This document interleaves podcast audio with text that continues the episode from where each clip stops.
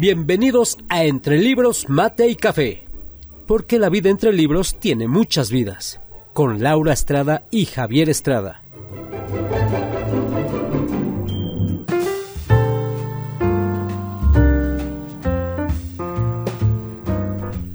Hola, ¿qué tal? Bienvenidos amigos de Entre Libros, Mate y Café. Una semana más.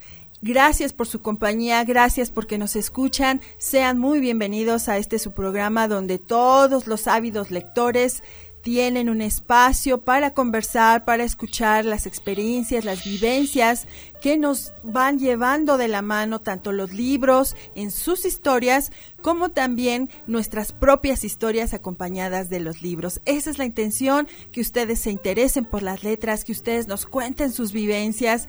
Les recordamos que estamos en Facebook, en Instagram y en YouTube como Entre Libros, Mate y Café.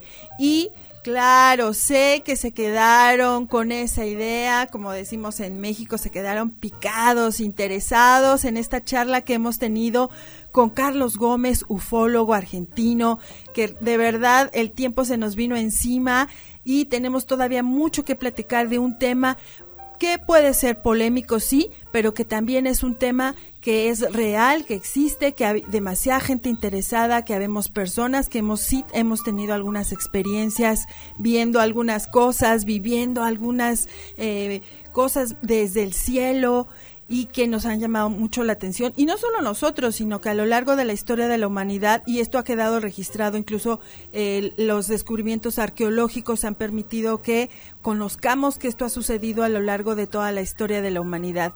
Y hoy nuevamente nos acompaña Javier Estrada y nuestro eh, invitado de lujo, Carlos Gómez. Sean bienvenidos. Carlos, ¿cómo estás? ¿Qué tal? Buenos días, Laura. Buenos días, Javier. Y aquí estamos nuevamente para abundar este tema que nos trae el día de hoy, ¿no? Así es, Javier, ¿cómo estás? Muy bien, muy bien. Pues es que qué bueno que hay otro programa, porque me, parece que este tema da para no solo media hora, una hora, hay mucho, mucho. La verdad es que las referencias y, y cuando uno lo ve desde una perspectiva objetiva, eh, se puede entender, se puede entender y yo creo que no es, no es ficción no solamente es el E.T. home, pero que es una frase muy bonita, pero más allá de Hollywood, yo creo que hay muchas cosas. ¿eh? Uno que iba a pensar que eh, las espadas láser para cortar cosas en Star Wars, hoy son una realidad. Hoy podemos cortar acero, podemos hacer una cirugía, una perforación petrolera. Quiere decir que no era tan descabellada la idea. Julio Verne eh, predijo ir a la luna, al fondo del mar, y no estaba equivocado, no está equivocado. Hoy por hoy lo podemos hacer. Luego entonces, ¿por qué no también pensar que allá afuera de nuestra atmósfera hay otras cosas, hay, hay otra, otras civilizaciones que están en busca de, de, lo que yo creo que ahí sí quisiera pensar que todos buscamos lo mismo, la, la, la sobrevivencia, el conocimiento. Así es, muy interesante. De hecho, yo recuerdo cuando era adolescente llegó a mis manos un libro que se llama La Atlántida. En estos momentos no recuerdo el autor y un libro que parecía un tabique enorme, enorme, pero que a mí me gustó muchísimo, me despertó mucho la fantasía, la intriga y bueno, después cayeron en mis manos otros libros como La Guerra de los Mundos, desde luego de H.G. Wells con todas sus versiones, incluso eh, esta historia de, de, de, lo que sucedió cuando se transmitió de manera radiofónica y hoy, por ejemplo, he visto películas muy, muy interesantes, apenas vi una película que se llamó, eh, creo que Luz de Medianoche, algo así, Contacto, en fin, esta serie de películas que pasaron de este pequeño extraterrestre tierno y dulce a también eh, cosas muy científicas de que hacen que uno crea que de verdad, de verdad es importante, interesante ir más adentro de este tema. Y bueno, me gustaría entonces, Carlos, que nos siguieras platicando de tanto de la organización donde tú estás y de dos obras interesantes que tú me compartiste. Una de ellas eh, que se llama, eh, si mal no recuerdo, eh, Operación Mississippi y Expedientes OVNIs. ¿De quién son estos libros? ¿De qué tratan? Así es. Estos dos libros son relatos de experiencias e investigaciones eh, que realizó el presidente de la Fundación Argentina de Omnilogía, el señor Luis Burgos. Y el primero de ellos, bien como tú has mencionado, Expedientes OVNIS, relata eh, eh, de más de 550 casos investigados y analizados aquí en la República Argentina, en todo el territorio nacional. Habíamos mencionado en, el primer, en la primera charla que tuvimos el avistamiento oficial sobre y denominación de fenómeno ovni se realizó en el año 1947. Bueno, sin ir más lejos, aquí en la República Argentina, en el año 1940, tuvimos nuestro primer avistamiento oficial y con presencia de humanoides eh, allá en un pueblito del interior aquí de la provincia de Buenos Aires, precisamente llamado Orense, en donde eh, un día común y corriente, en ese pueblito, en la cantina del pueblito, se presenta un chico muy asustado, diciendo que había visto una especie de avión encendido y prendido fuego en el, campo, ¿no? Bueno, en ese lugar eh, tomó conocimiento el sargento Vicente Pedone en aquel, en aquel año de 1940, quien junto a su compañero y cabo de la policía, Elías Gitani, se dirigen al sector con este chico para ver si realmente era un avión lo que había caído allí. Y a medida que el móvil policial de época, recordamos el año 1940, se acercaba donde veían, sí, evidentemente, un posible fuego, el vehículo a pocos metros de este lugar deja de funcionar y pueden apreciar una especie de huevo posado en el suelo y con una serie de seres eh, humanoides altos de más de dos metros de altura rodeando el aparato como haciendo algún trabajo específico, como si llevaran una maleta en las manos. Bueno, el auto no se quedó sin electricidad, no pudo funcionar y ellos lo único que hicieron fue presenciar eh, ese avistamiento. Y el aparato eh, toma cierta altura y empieza a desplazarse hacia el interior del campo, ¿no? donde lo pierden de vista y el auto comienza a funcionar nuevamente y vuelven al pueblo. Al día siguiente vuelven a la zona y encuentran evidencias físicas del posamiento de este aparato, ¿no? Y toda la investigación de aquella época, ¿no? Que salió en los tabloides de, Buenos Aires de aquella época. Bueno, esa es la primera historia con la cual comienza el libro, el primer libro de, de Luis Burgos, Expedientes OVNIs, en el cual realiza una investigación sobre este caso y 550 casos más relatados en este libro, con uh, intervención de Fuerzas Armadas, Fuerzas Oficiales eh, en la República Argentina. Ese es el primero de ellos. Qué interesante. Y cómo, bueno, si hablábamos de, de que a veces eh, pues los organismos oficiales se resisten a hacer eh, público estos temas, ¿cómo es que él pudo eh, tener ese apoyo para la realización de este libro? Esto me, me, intriga mucho. Y apoyo mucho que digamos no hubo, porque siempre el tema es muy resistido, ¿no? Esto es más bien eh, una realización propia, ¿no? Con, propios recursos y en base a las investigaciones realizadas por este investigador que ya tiene más de 50 años en la investigación seria del, del ah. fenómeno OVNI aquí en la República Argentina. Así que siempre todo lo que esté relacionado al fenómeno es eh, resistido como en todos lados, como les puede pasar a ustedes allí en México también. Ah, claro, claro.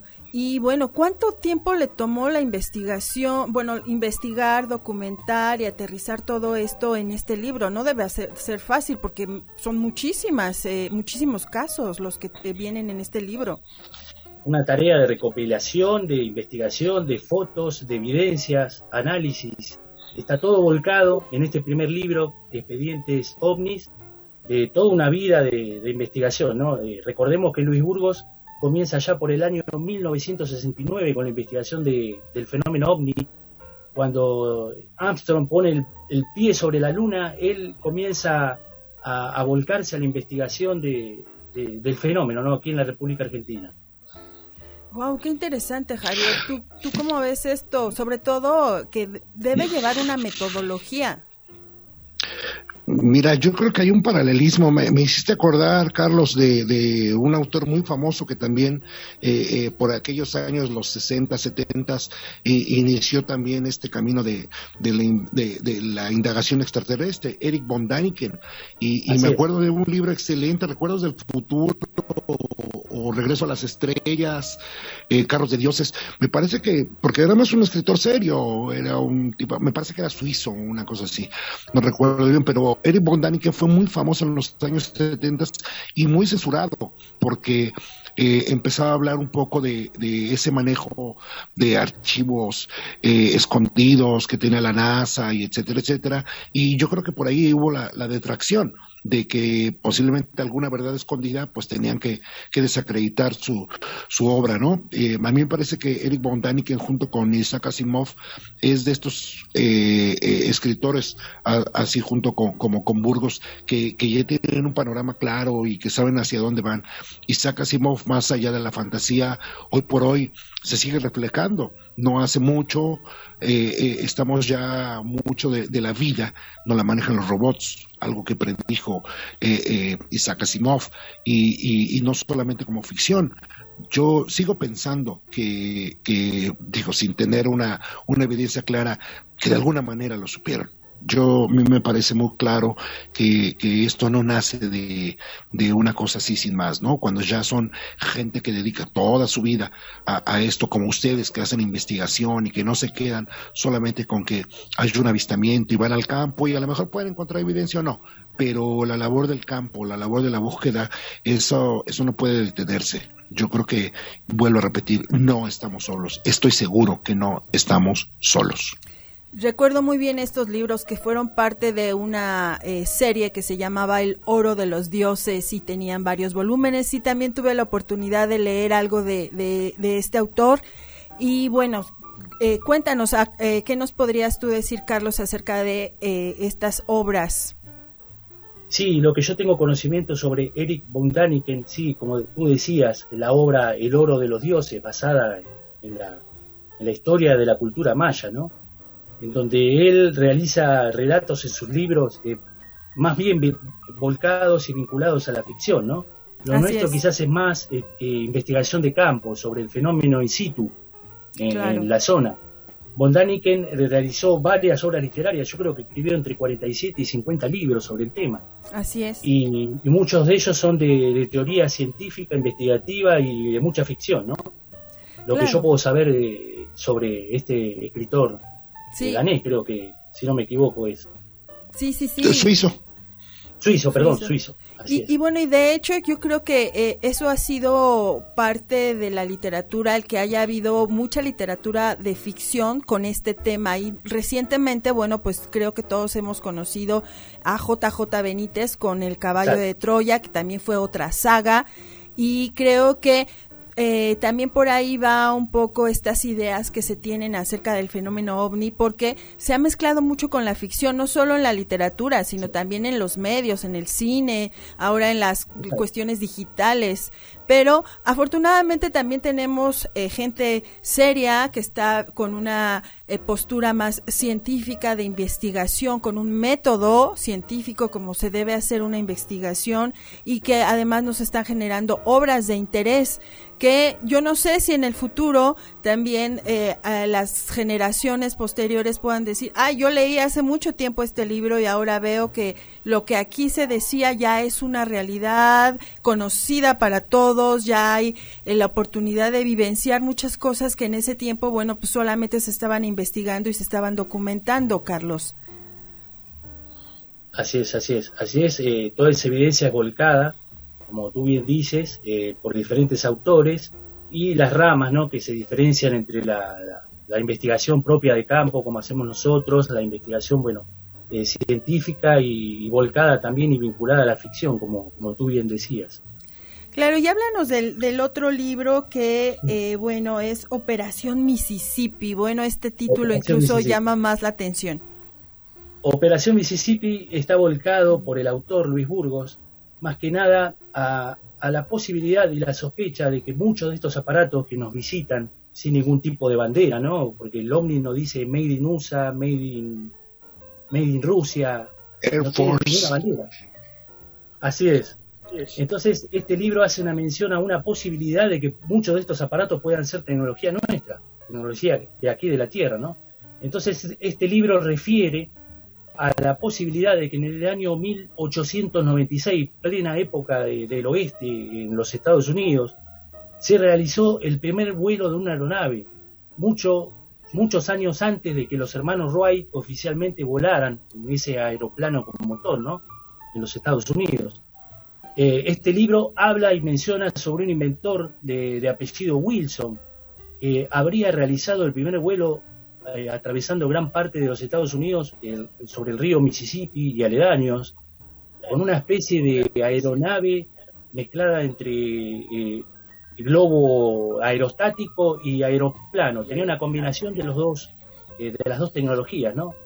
Y entonces este libro refiere a que en ese tiempo fue top secret y, los eh, la gente que pudo presenciar ese vuelo de esa aeronave era tomado también como tecnología desconocida o, posiblemente de otros planetas. Y hoy en día puede estar ocurriendo lo mismo. Pueden estar circulando por nuestro espacio aéreo de todo el mundo naves que tranquilamente podrían ser tecnología de la superpotencia, ¿no?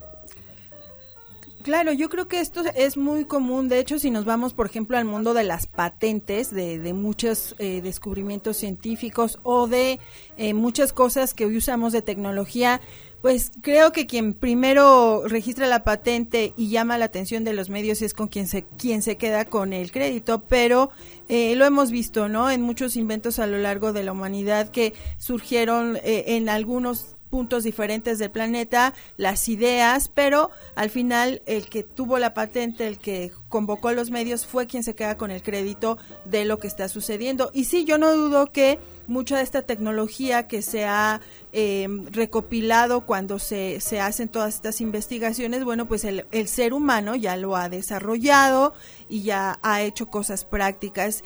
Y bueno, al final del día lo importante es que sea de beneficio para la humanidad, ¿no? Que sea algo que aporte, que sea práctico, como ahora que podemos viajar de un lugar a otro. Ahora mismo Javier está en Guadalajara, tú estás en Argentina, yo estoy en Ciudad de México y todo eso es gracias a la tecnología, gracias a esta posibilidad. Por eso a mí me parece muy relevante que haya gente como tú que en esta parte eh, de, del avistamiento ovni o de las todo lo que es eh, esta cuestión ovni, haya gente que seriamente esté investigando. Me gustaría que nos platicaras un poquito más en qué consiste tu trabajo de campo.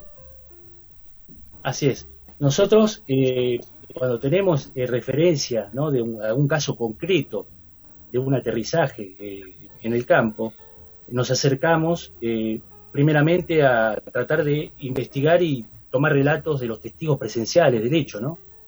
Luego eh, se ubica el lugar y se, se, asocia a diferentes aspectos a lo que es eh, la posibilidad de encontrar una huella en el suelo con pasto reverdecido, por lo general eh, la aproximación de estos aparatos, como había mencionado Javier anteriormente, una especie de energía, de, podría llegar a ser, podría ser de, de, la cual produce un efecto en la tierra, un efecto químico en el cual reverdece el pasto o, a la vez o lo, o lo quema, eh, produce alteraciones en la zona, el crecimiento de algún tipo de hongo eh, producido por, por, esta, por esta descarga de energía. ¿no?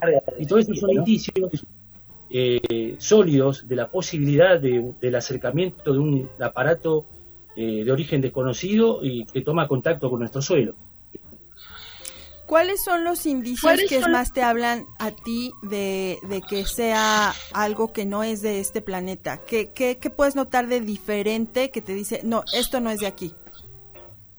Sí, eh, más que nada, bueno, eh, los tipos de huellas que se pueden encontrar y toda esa asociación, ¿no? Se ha encontrado en lugares, por ejemplo, eh, estas huellas se han encontrado a veces en predios de quintas, de casas grandes, en donde hay un caso en donde esa huella está sobre una manguera de, una quinta, de, una casa de campo, y en el tramo en donde la huella toca esa manguera, la manguera está como petrificada.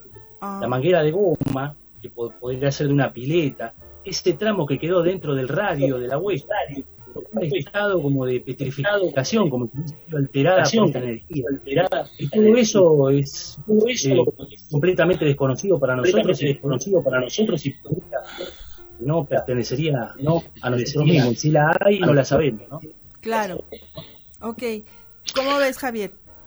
No, no, yo, yo creo que no podemos ser tan escépticos. Mira, a veces decimos que cómo es posible que una nave vuele tan rápido, pero no estamos lejos. Hoy por hoy los Phantom son de aviones indetectables son fantasmas, precisamente por eso se llama así. Es un avión que tiende cada vez más a hacerse redondo, como una el, el ovni que, nos que, que, nos han enseñado pues en Hollywood, pero tiene esa forma y, y además hoy por hoy y desde hace mucho, sobre todo, fíjate qué curioso, los setentas se inventan los aviones supersónicos, tanto comercial como militar. Recordemos el auge de, de los famosos aviones Concorde que podían ir a Mach 3, es decir, tres veces romper la velocidad del sonido. Quiere decir que no, no, no sería tan descabellado que una nave pueda volar a esa velocidad, que pueda generar una, una, una, una suerte de, de cosas raras, entre comillas, y, y lo que nos habla es que de alguna manera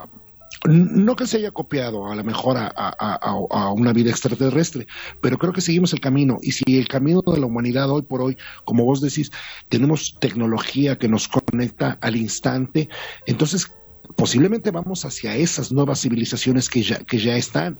Entonces, no podemos descartar nada. A mí me parece que sobre todo el trabajo de campo es el que te va dando las evidencias. Vuelvo a repetir, las civilizaciones antiguas, hay muchas evidencias que no se pueden explicar. Y, y, y hablamos en todo el planeta, en América, en Europa, en Asia, en China. Entonces, eh, quiere decir que hay un contexto global de cosas que han estado pasando, porque los, los avistamientos extraterrestres no son nada más de, de, los, de los Estados Unidos. En todos lados se, se están dando eh, evidencias de, de, que se ocurre en el Ártico, en la Antártida, eh, en, en en toda esta zona, las, sobre todo las zonas montañosas que se, se crea, a, a, menos que Carlos diga otra cosa, parece ser que son por la cuestión magnética las bases más importantes, ¿no?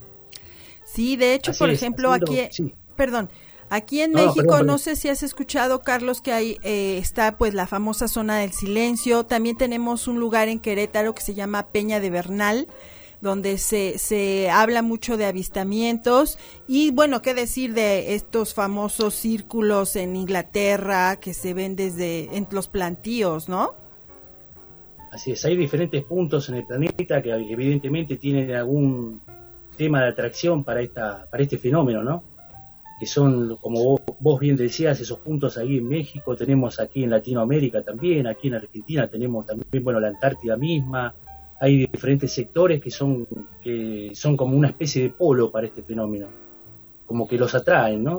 Claro, y recientemente yo he visto mucho que también se habla del mar, de, de muchas cosas que se han visto saliendo del mar o de lagos, y que al parecer algo hay también debajo. Creo que esto ya no es solo en los cielos, en las montañas o en ciertos lugares sobre la tierra, sino creo que también abajo de, de, del mar.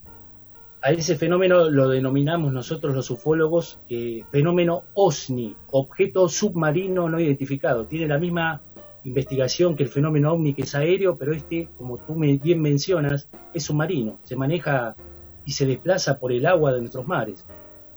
Claro, y de eso, por ejemplo, apenas estamos escuchando, apenas estamos sabiendo un poco, ¿no? Creo que también ahí hay un... Claro, está la dificultad de que, pues, si hablamos de las profundidades del mar, de un lago, a, tecnológicamente hablando, para bajar, para recopilar información de ahí debe ser muchísimo más complicado, pero en algún Así. momento supongo que habrá gente que tenga tanto los recursos como eh, los medios tecnológicos para bajar y hacer investigación en el mar y en los lagos. Así es, así es, y recordemos que hace poquito hubo una desclasificación por parte del Pentágono, eh, reafirmando el fenómeno ovni, pero también aparte hizo una mella en el sentido de que esa, ese informe también sembró mucho más eh, controversia y dudas entre nosotros los ufólogos porque no se habló de, de, casos importantísimos en la historia del fenómeno ovni y de investigaciones como Roswell mismo. Claro. Se, ha, se ha hablado de una muy mínima parte. ¿Y por qué lo hicieron? Porque se les ha filtrado a ellos en el año 2004. La Armada comenzó a instalar cámaras infrarrojas en los aviones de combate y, y empezaron a filmar estos aparatos, empezaron a filmar los ovnis. Y hubo tres filtraciones, porque a, a, ellos la tecnología les juega a favor y en contra. Porque las redes sociales les salió en contra, porque se les filtró tres imágenes filmando ovnis las cuales se diseminaron en las redes y eso una vez que se disemina no se puede parar. Claro. Y, tuvieron que salir a explicar tres videos en la cual un comandante de la Armada de los Estados Unidos eh, llamado David Fravor filma objetos desconocidos eh, dentro de un campo magnético desconocido para nuestra tecnología. Tuvieron que salir al paso, tuvieron obligados a hablar sobre el tema. Claro, e igual tal vez estamos viendo, como lo decías en algún momento, que de gotita en gotita esto tiene que irse dando a conocer. Eh, no sabemos por qué. Eh, la humanidad sigue avanzando, la, la tal vez sea alguna realidad, ya vimos que, que, al espacio ya pueden salir turistas y tal vez deba ser eh, necesario irnos preparando para lo que nos podamos encontrar, lo que las generaciones futuras puedan encontrar cuando sea más viable salir al espacio. Cuando leíamos a Julio Verne y nunca imaginábamos, aunque soñábamos y nos parecía fantástico, nunca imaginábamos que iba a ser una realidad y que ahora ya hay hasta turistas, ¿no? Entonces, eh, esto sigue creciendo, no sabemos hasta dónde va a llegar y creo que sí es interesante que, que, nos vayamos preparando, que nos vayamos teniendo una mente abierta para estos temas y para muchos más. Eh, creo que la humanidad debe usar esta capacidad de comunicación, esta capacidad de ser eh, seres eh, que se congregan, que de ser unas personas que pueden formar comunidades, que hasta hoy están divididas por divisiones políticas. Debemos recordar que al fin y al cabo eh, este planeta es la gran aldea que compartimos todos y que la única gran división que tenemos es la atmósfera con el resto, ¿no? Y fuera de nuestra atmósfera, ¿qué hay? ¿Qué llegará? No lo sabemos. Hasta dónde nosotros mismos y la humanidad va a llegar, tampoco lo sabemos. Entonces yo creo que es muy importante tener esta mente abierta, Carlos. Así es. Así es, y bueno, eh, recién estamos abriéndonos camino, ¿no? A lo que es eh, la investigación y la posibilidad de aceptar por parte de nuestra civilización la vida en otros mundos. Así que como tú bien dices, el camino ya está hecho y la gente va tomando más conciencia hoy en día, pleno siglo XXI, a aceptar la posibilidad, ¿no? Anteriormente mencionabas eh, una obra literaria de Orson Welles y ese experimento que se hizo radial en el cual en aquella en aquellos años de los años 60 hubo un revuelo muy grande y hasta gente que, se suicidó eh, pensando en, eh, o sea, el terror que produjo, ¿no? Claro. Eh, la posibilidad de una invasión supuestamente extraterrestre. Y todo eso es tomado también gradualmente para ir mentalizando, incorporando a las generaciones futuras a, a, aceptar esa posibilidad y que no vuelva a pasar lo mismo de aquellos años. Claro, claro. Bueno, pues también en esta ocasión se nos ha terminado el tiempo. Mm. Seguramente tendremos más adelante otros encuentros porque todavía hay mucho que hablar acerca del tema. Javier, eh, ¿con qué podemos cerrar este programa? No, no, sigo pensando. Le digo, eh, no hay que ser escéptico en ciertas cosas y, y la gente dirá una cosa u otra, pero hoy tenemos al telescopio Hubble fuera del planeta buscando, tratando de contactar vida. Hoy yo creo que esas son, son síntomas de, que hay algo atrás de todo esto. Y, no solamente hablar eh, de escritores que pueden ser ficción. Tenemos un Carl Sagan, que es, era un físico de muy renombre, de mucho prestigio, y que se dedicó y que dio por hecho que, fuera del, del planeta hay otra vida. Yo creo que esas son cosas que, que debe uno de considerar, ¿no? No podemos descartar nada, ni para bien ni para mal. Yo creo que así como nosotros, las otras formas de vida que hay en, el, universo, yo creo que buscamos lo mismo, ¿no? Comunicarnos, entender, crear, en fin, qué sé yo. Así es. Bueno, Carlos, y por último me gustaría que me dijeras dónde podemos conseguir estos libros. ¿Están en línea, en digital? Eh, supongo que allá en Argentina deben estar también circulando en papel, pero eh, ¿qué posibilidades hay que en otros lugares podamos conseguir estos libros? que Expedientes OVNIs y Operación eh, Mississippi. Así es, son, son libros que sí se pueden conseguir. Eh, no estoy muy bien al tanto del tema, pero se pueden conseguir, conseguir, a través de las redes, a través de Mercado Libre, aquí en Argentina, aquí en plataformas para, para, para hacer este tipo de, de, cosas de estos libros, ¿no? Ok. Eh, Bueno, pues entonces, eh, eh, queridos escuchas, búsquenlos por ahí y les recordamos también que nos sigan en nuestras redes sociales en Entre Libros, Mate y Café. Hoy le agradezco a nuestro invitado esta, esta charla.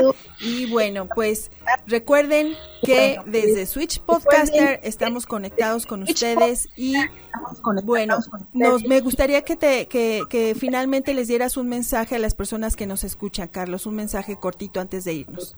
Sí, bueno, eh, mi mensaje sería que, tengan, sean de mente abierta, que estén ávidos a, la investigación de todo lo que, lo que nos, lo que tenemos allá arriba, que es mucho. Si bien nos faltan muchas cosas por progresar aquí en nuestra propia tierra, también tenemos muchas cosas por aprender y saber eh, qué es lo que ocurre arriba de nuestras cabezas, ¿no? Entonces, el mensaje es eh, que estén atentos a, a, lo que ocurre, a la información, que, que hay mucho, hay mucho por investigar y mucho por hacer referente al tema OVNI. Ok, bueno, pues muchas gracias, gracias a todos, búsquenos en redes sociales como Entre Libros, Mate y Café y recuerden que la vida entre libros tiene más vidas.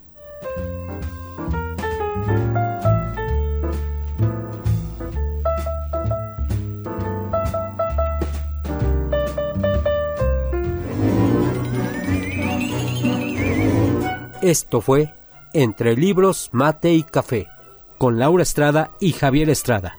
Gracias por estar con nosotros. Hasta la próxima.